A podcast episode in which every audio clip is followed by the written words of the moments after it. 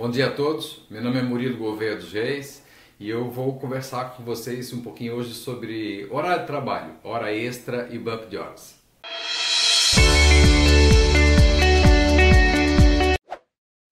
Então, chegou aqui no escritório mais uma pergunta dentre várias que chegam. Eu preciso escolher uma para falar um pouquinho com vocês.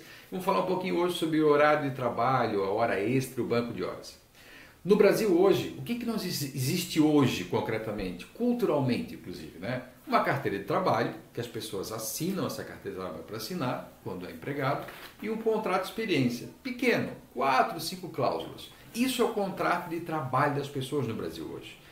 E precisa, a partir da reforma trabalhista do ano passado, precisa melhorar esse instrumento. Os contratos têm que ser maiores, mais detalhados, que façam a previsão é, do horário de trabalho flexível, do antigo banco de horas. O banco de horas é uma lei que foi criada em 98, no momento que o Brasil estava passando uma grande crise. A ideia é que flexibilizasse, modernizasse, para os patrões puderem, pudessem pagar menos, menos custo da hora de trabalho e as pessoas pudessem permanecer nos seus empregos. Né?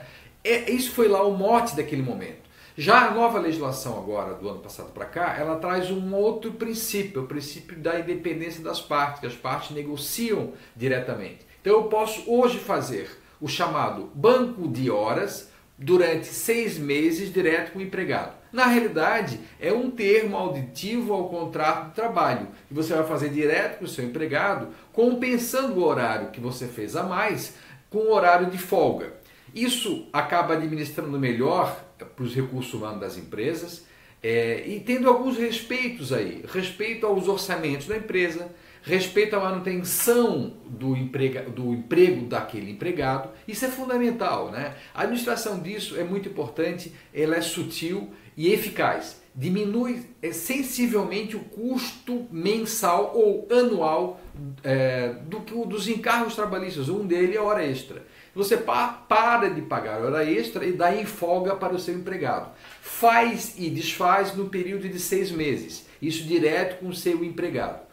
Quando você paga hora extra, você paga ela com no mínimo 50% de adicional, ou às vezes até mais. Quando você compensa ela, você compensa um por um, sem nenhum adicional. Então ele fez uma hora extra a mais, vai folgar uma hora, uma hora durante a outra semana, durante outro mês, um período de seis meses. Isso acaba economizando sensivelmente o custo das empresas. Então há que instituir dentro da empresa a negociação direto com o empregado para combinar o banco de horas, que é termo aditivo ao contrato de trabalho. Diminui o custo, melhora a vida do empregado, porque ele pode fazer algum tipo de folga numa viagem sexta-feira ou de segunda, aniversário de um parente. Isso é uma negociação dentro da empresa. Muito obrigado, senhores.